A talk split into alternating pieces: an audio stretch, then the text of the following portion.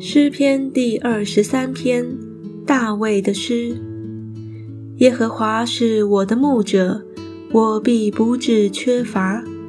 他使我躺卧在青草地上，领我在可安歇的水边。他使我的灵魂苏醒，为自己的名引导我走义路。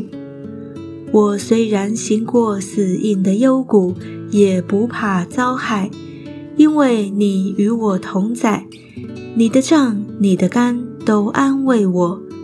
在我敌人面前，你为我摆设宴席，你用油膏了我的头，使我的福杯满溢。